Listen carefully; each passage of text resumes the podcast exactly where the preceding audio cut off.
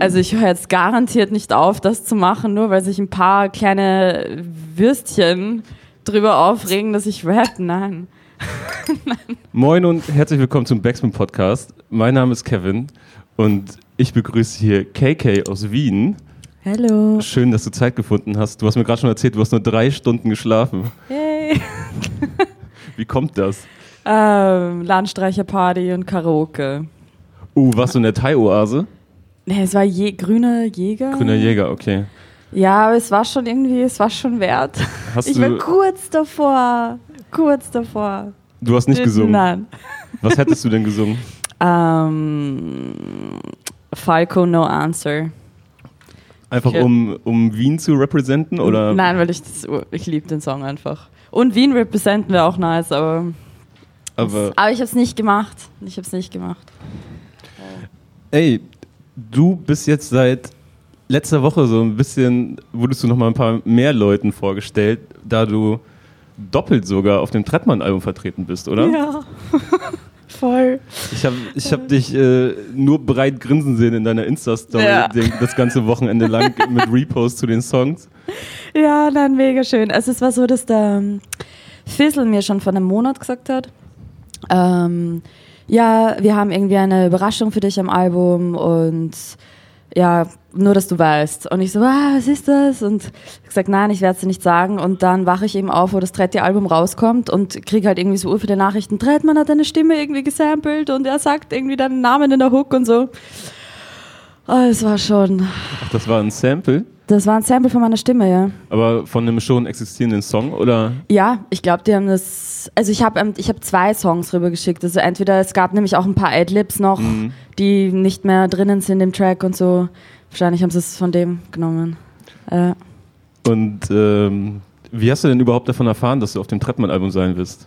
es war so, dass mir der Fizzle hat mir geschrieben von Kitschkrieg schon vor ein paar Monaten und meinte, er hat mich durchs Diffus-Magazin ähm, irgendwie entdeckt und finden irgendwie cool, was ich mache und ob ich Lust hätte, mit ihnen Musik zu machen. Und ähm, da hat er gesagt, ja, schick doch mal ein paar Songs rüber und wir tauschen uns einfach aus und dann schauen wir einfach mal, was passiert. Und ich habe ihm zwei Songs rübergeschickt. Einer davon landet jetzt auf meiner EP, der andere war Wenn du mich brauchst. Ähm, da stand irgendwie schon die, die grobe Production von dem Track, die Hook stand auch schon. Hat, glaube ich, äh, Sean the Savage Kid. Richtig, Sean the? Savage Kid, bester, bester, bester Mann. Ähm, und dann hat äh, Fizzle mich angerufen und meinte, Trettmann hat es gehört und möchte das unbedingt am Album haben, ob das okay für mich ist. Nö. Und ich so, no, not gonna happen. Nein, das war Killer. Und dann haben wir ihm gesagt, okay. Und dann hat der Tretti noch seinen Part drauf gemacht und Kitschkrieg hat das noch mitproduziert, co-produziert. Und dann ist halt das daraus geworden. Ich habe mich nämlich auch äh, gewundert, weil es ja eigentlich eher etwas Untypisches ist, gerade für Trettmann auf Produktion vertreten zu sein, die nicht explizit von Kitsch Ja. kommen. Nämlich Fizzle hat mir das auch gesagt, sie haben das noch nie gemacht. Also das war auch neu für sie, weil wir haben das dann auch irgendwie ausmachen müssen, wie wir das irgendwie quasi, machen wir einen Tausch oder what's gonna happen. Ja, aber es war mega. Und das klingt jetzt schon so die ganze Zeit so ein bisschen durch, weil du davon erzählst, dass ihr Tracks hin und her geschickt habt. Äh, Trettmann hat irgendwo in einem Interview erwähnt, dass ihr euch gar nicht gesehen habt. Nein, Bis heute nie. nicht. Nein, bis heute nicht. Nein, wir haben uns nur, also wir haben getextet, aber wir haben uns noch nie gesehen. Ja, ist äh, weird. Aber wir werden uns sehen, also wir sehen uns ganz, ganz sicher im Oktober. Aber trotzdem lustig. Und du wirst ja auch auf dem nächsten Kummer-Album, beziehungsweise dem äh, Album von Felix, dem Frontmann von Kraftklub, vertreten Ja. sein und ihn auf der Tour supporten. Das heißt, es läuft gerade für dich. Ja, vor allem nämlich sind das echt Künstler, die ich schon sehr, sehr lange feiere. Also wirklich privat einfach regelmäßig höre.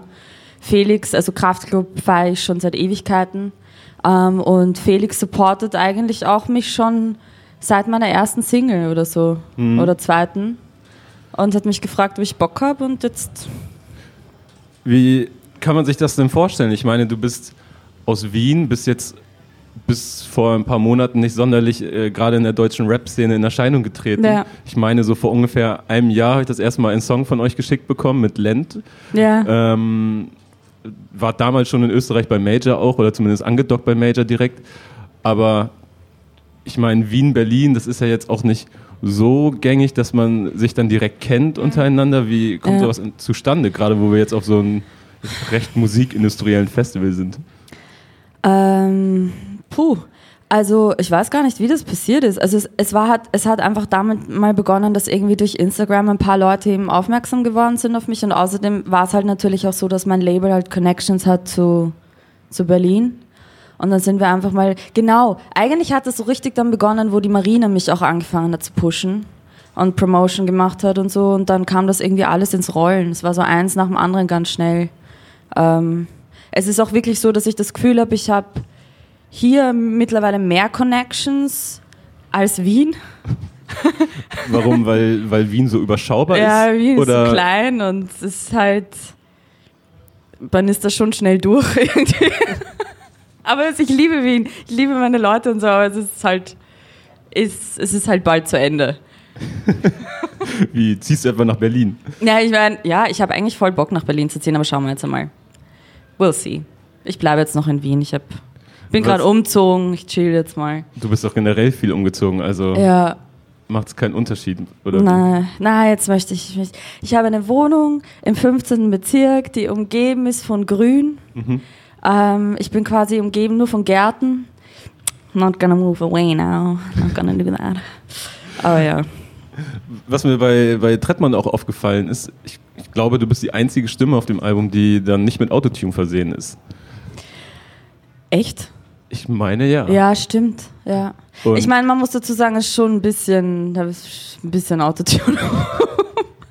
Aber, aber ich kann schon so singen, wie es oben ist. Ja, ja du, bist, du hast ja auch eine recht klassische Ausbildung, was das angeht, oder nicht? Ja, ja stimmt. Also ich habe Jazz gemacht, seit ich studiert habe ich drei Jahre.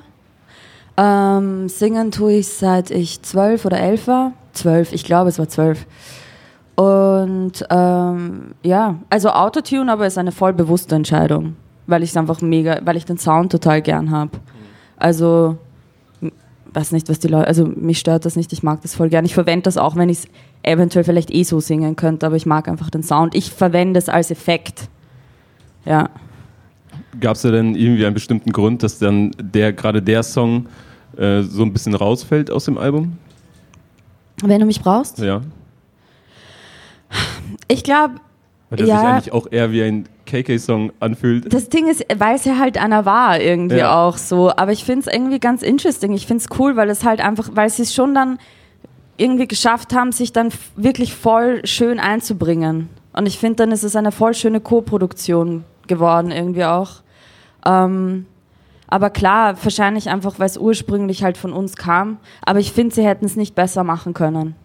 Also sie haben es wirklich, die Parts sind mega, mega dope und was Kitschkrieg noch hinzugefügt hat am Beat und so hat einfach mega gut funktioniert. Und ich finde, es ist eine gute Mischung. Fällt aber wahrscheinlich deswegen raus, weil es halt nicht initially von, von Kitschkrieg und, und Tretti war. Ja. Aber ich finde, sie haben es trotzdem zu ihrem gemacht auch. Also, es bindet ja. sich auch super in das Album ein. Ja. Sonst hätten sie es wahrscheinlich auch nicht mit draufgenommen, ja. wenn sie nicht das Gefühl hätten, es wird sich irgendwie.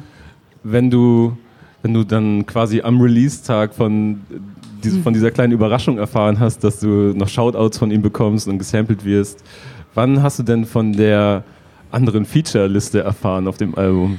Ah, die weiß ich schon lang. Und äh, wie ging es dir damit, als du davon von Jizzes erfahren hast? Ähm, also ich habe viel über das nachgedacht. Es ist vor allem, also ich stehe, also ich habe das schon, ich glaube, ich habe das in ganz, ganz vielen Podcasts und Interviews gesagt, ich, ich persönlich, also ich, ich halte nichts von Jesus. Ähm, ich finde, das, was da passiert ist, ist absolut inakzeptabel. Ähm, und ich finde, das hätte anders gehandhabt werden müssen. Ich finde, er hätte Stellungnahme dazu nehmen müssen, weil das ist ein ernstes Thema und da ist einfach ein Opfer an die, an die, an die Öffentlichkeit gegangen und hat irgendwie auch wahrscheinlich irgendwie, das ist auch ein Hilfeschrei und das wurde erstickt. Und ähm, ja, ich bin halt am selben Album, aber ich muss schon noch dazu sagen, ich kenne alles ist nicht so schwarz und weiß. Ich kenne nicht die Beziehung zwischen Trettmann, Kitschkrieg und Jesus. Ich weiß deren History nicht. Ich weiß nicht genau, was die unter sich gesprochen haben. Ähm, ich, weiß auch, ich weiß auch nicht deren Ansichten. Ähm, ich möchte auf jeden Fall schon, ich, ich quatsch sicher schon auch nochmal drüber. Und Sie haben bestimmt auch ihre Gründe. Mein, jeder ist entitled auf eine eigene Meinung. Ich hätte ihm wahrscheinlich nicht nochmal diese Plattform gegeben. Ähm, aber ich respektiere auch, dass sie das machen. Sie werden ihre Gründe haben. Ich werde hoffentlich auch erfahren, was das für Gründe sind. Ähm, und ja, gibt, weiß nicht, ob es eine richtige Antwort gibt. Ähm, Trettmann hat sich jetzt relativ häufig in Interviews so dazu geäußert, mal mehr, mal weniger, bei Nico, bei uns mhm. auch. Und äh, hat gesagt, äh, unter anderem, dass er gar nicht mehr damit geplant hat, diesen Song aufs Album zu nehmen, ja. aber äh, nach einem persönlichen Gespräch mit Jizzes sich dann doch dazu entschlossen ja. hat. Ich glaube, habe ich jetzt auch an mehreren Stellen gesagt, ich, das auch noch als Single zu wählen, dann nochmal mehr Reaktionen provoziert hat. Aber als ich dann die Tracklist gesehen habe, habe ich mich gefragt, weil du und Ali Neumann die weiteren Features sind mhm. auf der mhm. Platte, die ja eigentlich für etwas ganz anderes mhm. stehen, ähm, wann und ob ihr überhaupt davon erfahren habt, wer dann mit auf der Tracklist sein wird. Aber also zu mir hat Fizzle auf jeden Fall gesagt, ich kann mich noch genau erinnern, dass das für sie ein, logischerweise ein sehr, sehr ernstes Thema ist, das sie auch sehr ernst nehmen und ähm, dass sie das für sich durchgehen. Das ist, war mein Standpunkt. Also ich hatte nicht das Gefühl, dass sie keinen kein Fick drauf geben, ganz im Gegenteil. Also überhaupt nicht. Ich glaube, das war wirklich ein Thema, das sie genauso beschäftigt hat, logischerweise. Aber ja, ich wusste nicht, ob es dann tatsächlich passiert oder nicht, aber ich muss, für mich, ich möchte, ich möchte jeder Person die Chance geben, sich zu erklären. Ich finde, das ist unfair. Jeder hat das Recht drauf, seine Meinung dazu abzugeben und ich bin auf, auf jeden Fall gespannt, auch nochmal mit denen persönlich drüber zu quatschen. Ich stehe trotzdem zu meiner Meinung zu Jesus, ändert sich auch nichts. Sind es denn generell jetzt so Probleme, mit denen du dich so ein bisschen konfrontiert siehst, seitdem du in der deutschen Rap-Welt unterwegs bist? Passiert ja. das jetzt häufiger? Auch Kommentare ja. unter Videos? Das ist wahrscheinlich alles neu für dich seit einem Jahr. Ja, ja, ist schon strange. Irgendwie. Ist halt eine ganz andere Welt. Ich meine, einerseits ist es mega schön, weil ich meine, dass so jemand wie Trettmann oder Kitschkrieg einen supportet oder, oder Felix. Also es ist halt wunderbar, sind mega tolle Künstler und das ist eine voll große Ehre, mit ihnen zu arbeiten. Andererseits ist das halt irgendwie schon eine ganz, ganz schräge, ganz schräg. Aber eigentlich stört es mich nicht zu quatschen und so mache ich halt. ist okay. Ähm, ja, ist halt, ich war vorher nicht mit, mit, mit, mit solchen Problematiken irgendwie konfrontiert, dass man sich überlegen muss, also dass solche Dinge wie zum Beispiel Jesus passieren oder sowas passiert überall, aber ja. trotzdem ist halt, ja, neu. Ja, das ist, also als, ich sage jetzt einfach mal, woke Person, sich in diesen äh, Gefilden, in dieser Szene aufzuhalten und sich dann quasi alle paar Wochen fragen zu müssen, oh Gott, kann ich mit dem arbeiten? Was hat er alles schon gesagt in seinem, ja. in seinem Leben, in ja. seiner Diskografie? Mein DJ, by the way, checkt alle Lyrics ja. bevor sie Stuff macht. Also sie macht immer vorher so fünf Minuten Warm-up oder sowas, sie checkt alle Lyrics von jedem Rapper, den sie dann auflegt und so. Ah, bevor sie dann. Ja, bevor. Machst du, hast du dann auch so, so Sicherheitsvorkehrungen? Hast du so eine Firewall um dich herum, die dann alle Anfragen Na, checken? wir versuchen halt irgendwie so kein, keine richtig heftigen Sachen da irgendwie zu machen. Aber ja, klar muss man sich voll überlegen. Ja. Wie? Why though? Why are they doing this? Das ist so unnötig irgendwie. Ja. ja, warum muss man sich überhaupt damit beschäftigen? Ja, also warum gibt es dieses Problem? Ja. ja. Wie, wie geht's dir denn? Ich bin hier auf diesem Reeperbahn Festival seit Mittwoch unterwegs. Und es ist ja eigentlich viel mehr ein, eine große Musikindustriemesse ja. als wirklich ein Festival. Ja. Und man rennt so von, von Smalltalk zu Smalltalk und äh, es ist auch alles cool. ja. Aber irgendwann merkt man, also ich merke dann irgendwann, ich bin leer. Das, yep. das saugt so richtig yep. Energie aus. Ja. Wie geht's dir hier? I'm socially awkward. so, das ist sehr anstrengend für mich. Ja, es ist halt voll, also für jemanden, der halt so hochsensibel ist und sowas und äh, ich brauche eigentlich normalerweise, wenn ich so eine halbe Stunde oder sagen wir mal 15 Minuten ein intensives Gespräch mit jemandem führe, muss ich mich nachher ausruhen. Ich renne hier die ganze Zeit rum und quatsch mit Leuten. Ich bin exhausted. das ist wirklich. Und dann sage ich auch noch komische Sachen und dann denke ich so, shit, was habe ich da wieder gesagt? Und fuck, I'm so stupid und bla bla. Es geht die ganze Zeit so.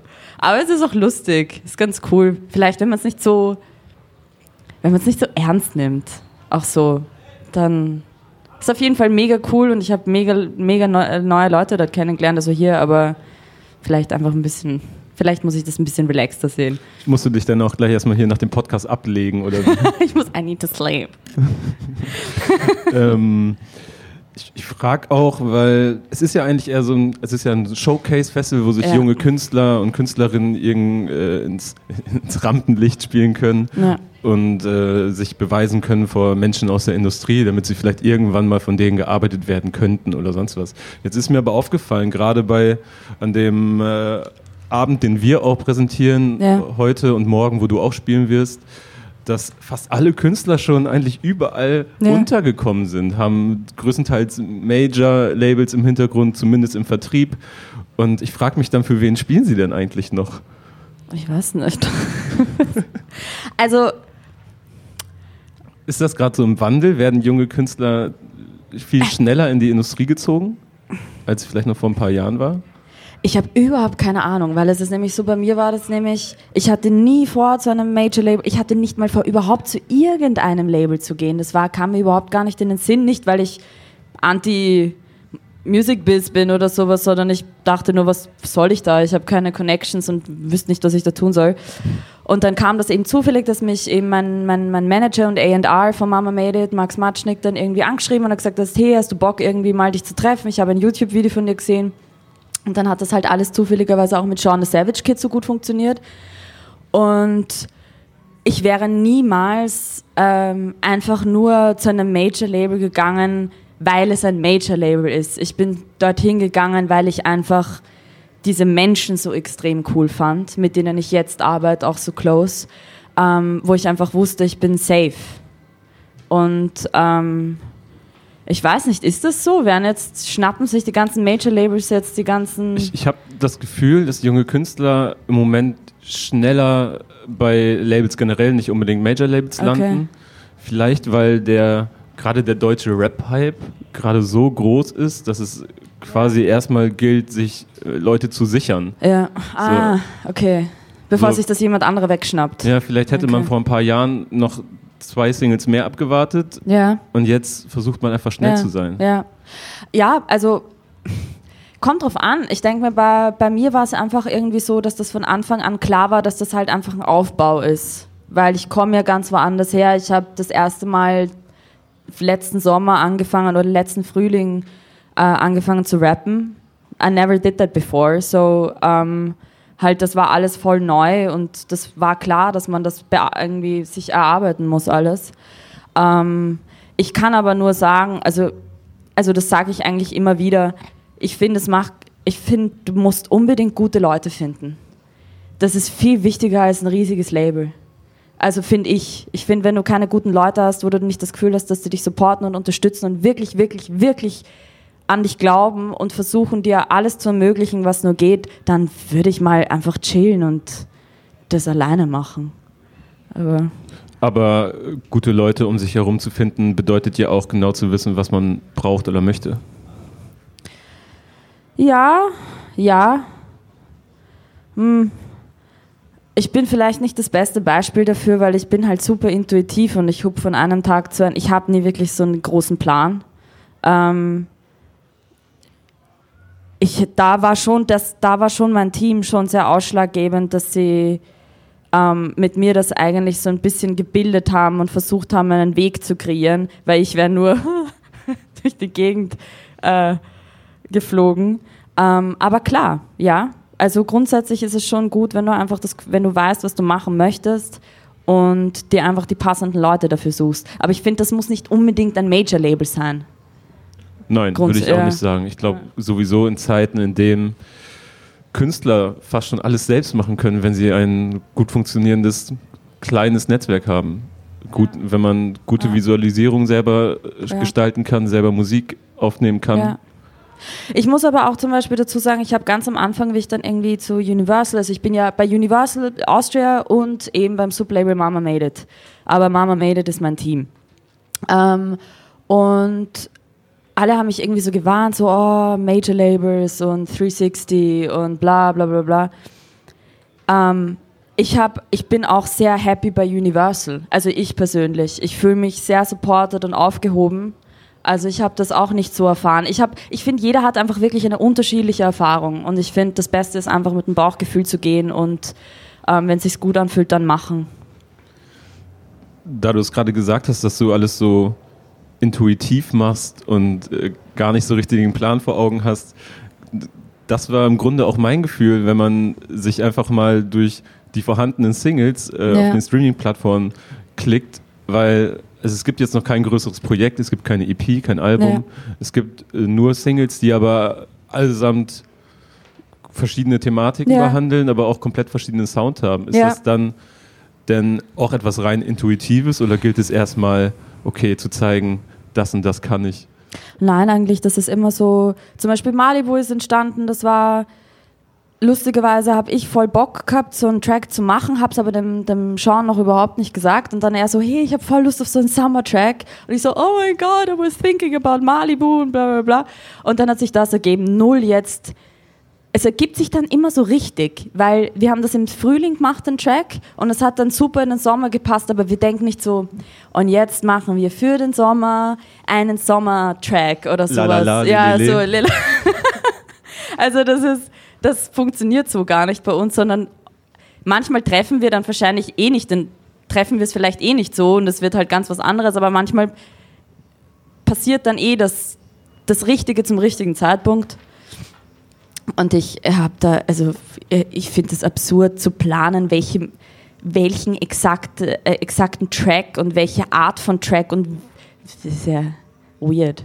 Ich, ich habe, ich weiß gar nicht, vorgestern habe ich noch einen, einen Vortrag besucht von äh, da wurde Mike Pallasch von Spotify interviewt. Mhm. Und da ging es darum, wie Spotify überhaupt die ganzen Einsendungen, ja. die sie über Spotify for Artists bekommen oder auch von Labels und so weiter, wie sie das überhaupt sortieren und wie sie überhaupt diese Menge an Musik, ich glaube am Tag werden irgendwie 40.000 Songs eingeschickt zu Spotify, wie sie schaffen, das zu kuratieren und zu sagen, okay, das kommt in eine Playlist und das nicht. Und das ist ja alles nur noch Algorithmus betrieben und ja. man kann quasi genau berechnen, wie ein Song zu klingen hat, wenn er da und da stattfinden soll. Ja. Und äh, in diesen Zeiten ist es ja durchaus gar nicht mehr so ungewöhnlich, wenn Leute so arbeiten.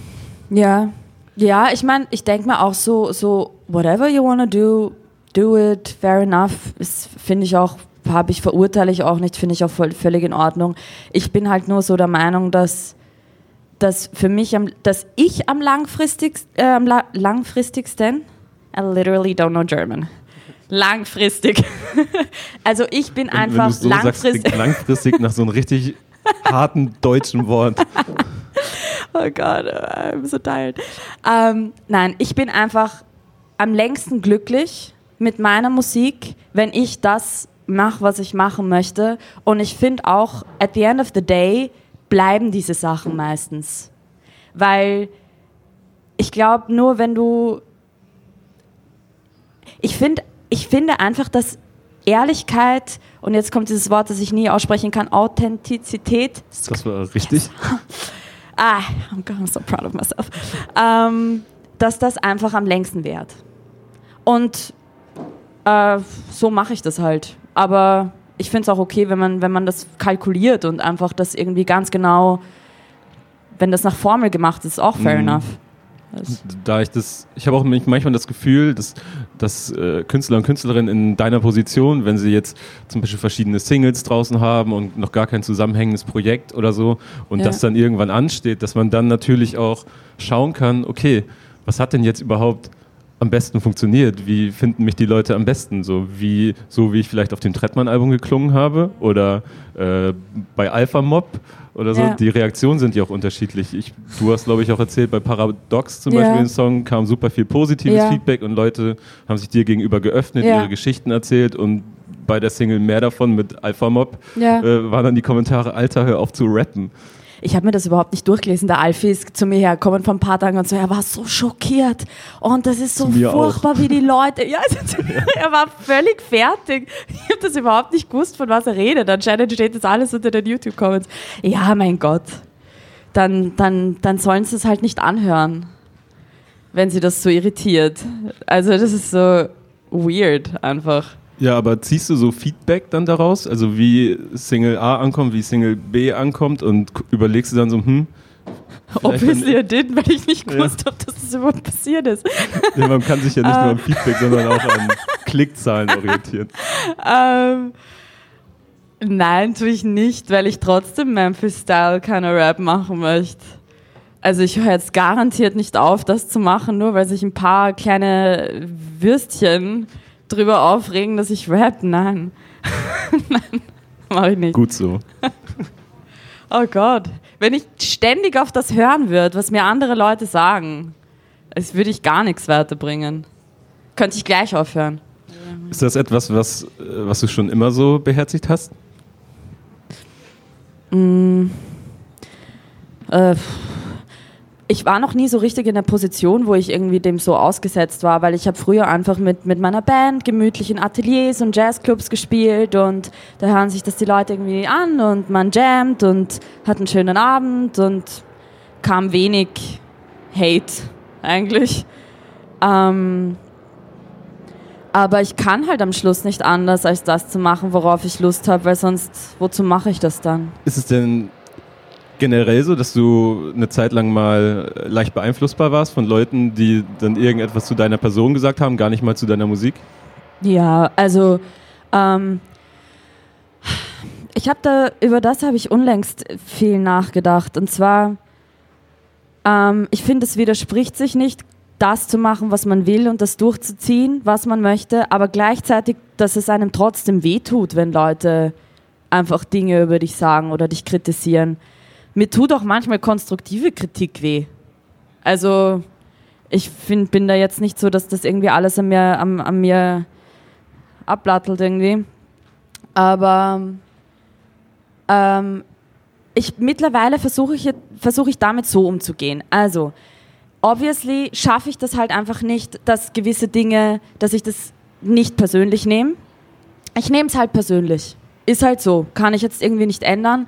Ähm, das Einzige, was ich halt einfach für mich machen kann, ist mein, meine eigene Sicherheit, einfach, dass meine eigene Sicherheit größer wird und dass ich einfach wachse an dem Ganzen und dass ich irgendwann einmal einfach anders damit umgehen kann.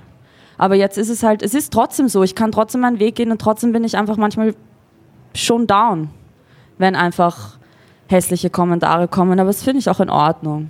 Also ist halt so.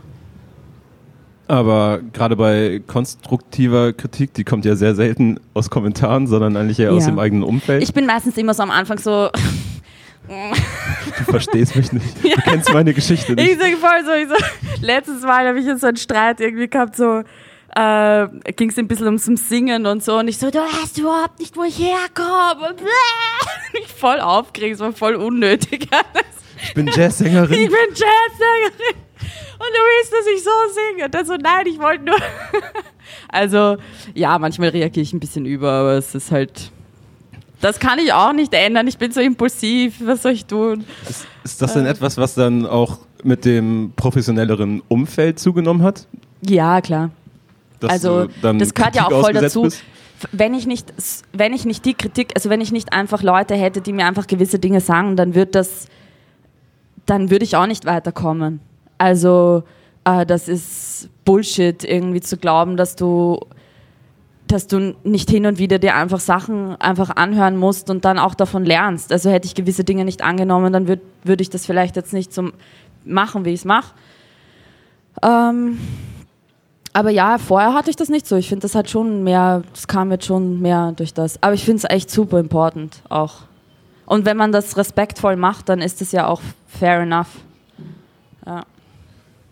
Und jetzt, wo du so viel mehr unterwegs bist als vorher, auf Tour bist und noch auf Tour sein wirst, sehr viel regelmäßiger und wahrscheinlich häufiger zwischen Berlin und äh, Wien hin und her pendelst und sehr viel, sehr viel mehr Menschen begegnest, die dich, die dich zwar kennen, die du aber vielleicht gar nicht kennst oder vielleicht mal irgendwo in dunkler Erinnerung abgespeichert hast.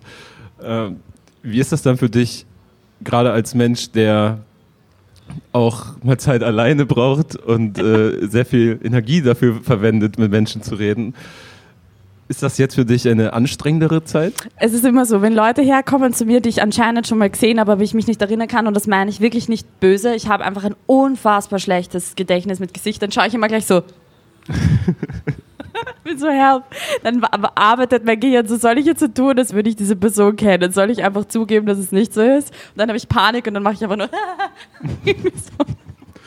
Ja, da muss ich auch also, noch eine Taktik erfinden für das. Naja, jetzt, wenn man, wenn man das hier gesehen hat, dann weiß man ja, wie dein Gesicht aussieht, wenn du jemanden nicht erkennst. Stimmt. Wenigstens merke ich mir dann die Leute dann. Ja. Ja, ja.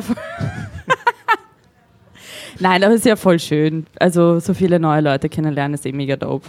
Aber, aber merkst du das wirklich so auch irgendwie in deinem Befinden, dass wenn du jetzt gerade auf so viel geschäftliche Treffen und so weiter kommst, dass das, äh, dass das schlaucht? Ja, ich finde das extrem anstrengend. Also ich finde es voll cool. Also gestern bin ich zum Beispiel dann so kurz da gestanden und habe mir das, hab mich so ein bisschen umgeschaut und denke mir so, hey, das ist so nice irgendwie, dass ich das machen kann. Und gleichzeitig ist das halt erschöpfend, aber das muss nicht sch schlecht sein. Es ist halt einfach, einfach braucht halt einfach Energie.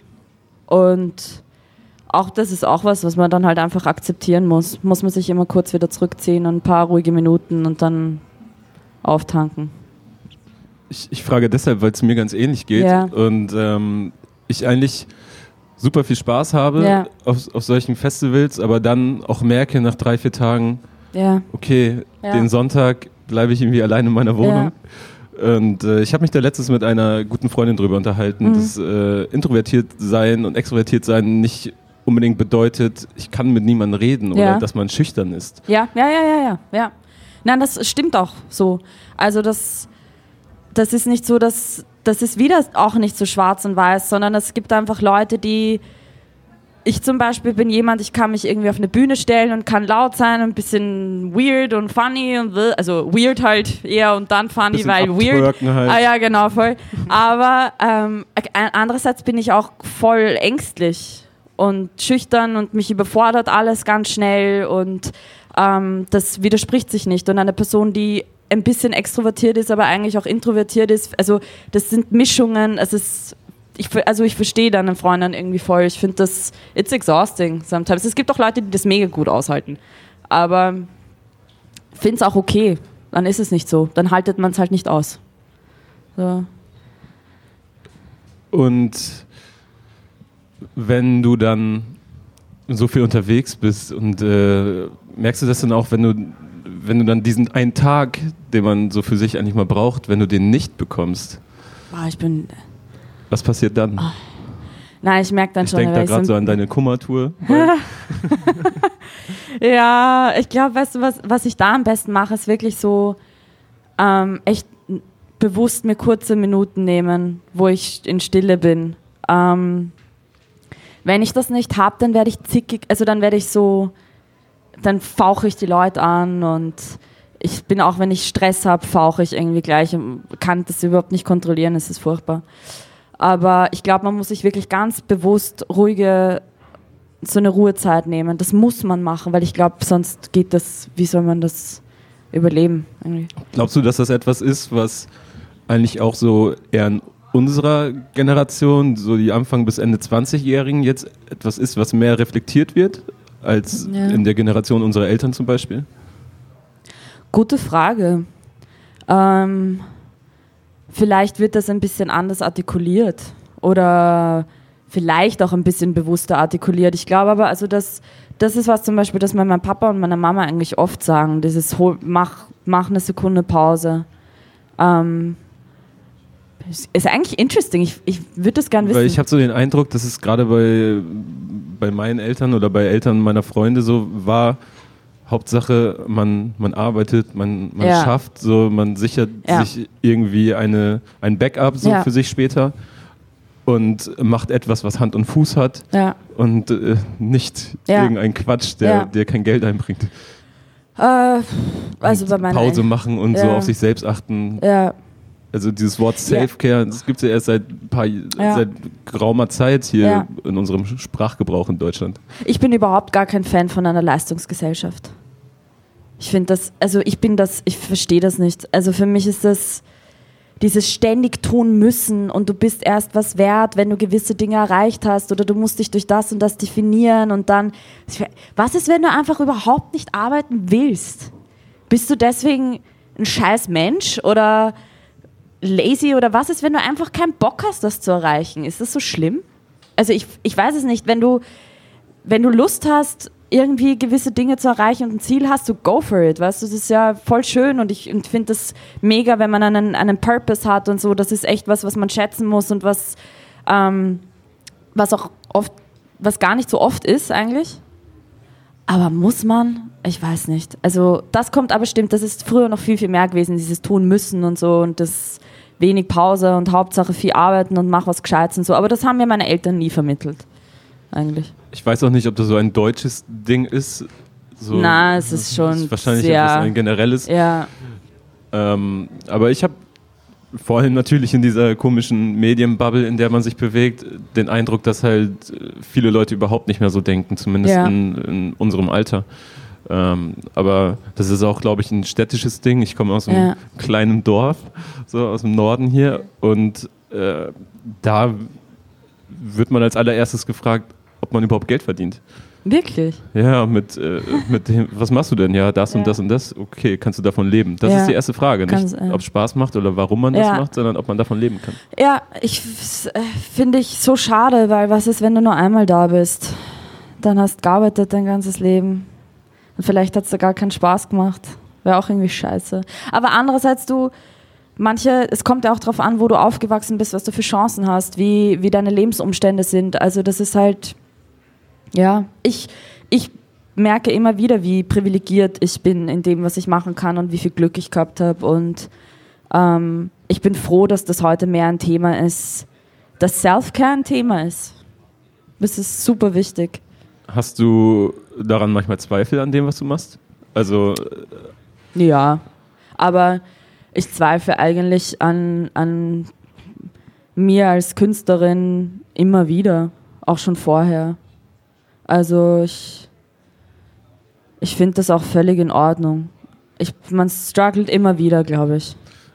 aber wie relativiert sich das? Also, wann kommt Das so dieser Punkt, wo du sagst, okay, doch nicht so schlimm? Das ist äh, ganz lustig. Ich habe so eine Phase gehabt, wo ich äh, gar nicht mehr gewusst habe, wo ich einfach so dachte, so shit, ich kann das irgendwie alles nicht und ich weiß nicht, ich bin viel zu schlecht und ich habe nichts mehr, ich habe nichts zu sagen und, und so weiter und so fort. Und dann war ich im Studio mit dem Sean für drei Tage dann wieder und es war mega, mega, mega schön und dann plötzlich weiß ich es wieder.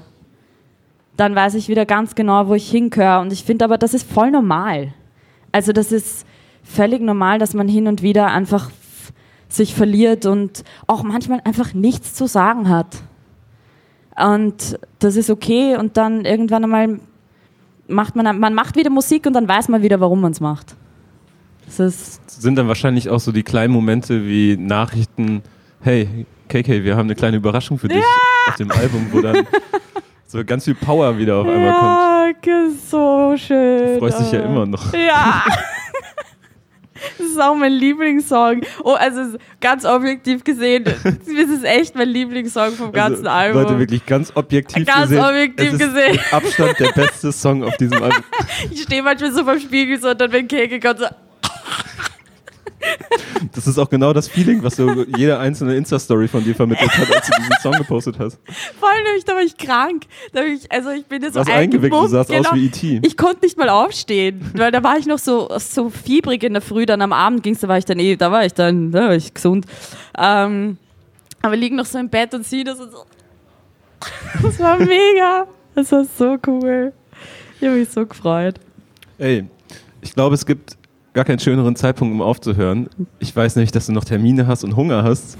Deswegen lasse ich dir ein wenig Zeit und äh, bedanke mich, dass du hier warst. Dankeschön, hat mich wirklich sehr gefreut. Dankeschön. Backspin. Backspin. Backspin.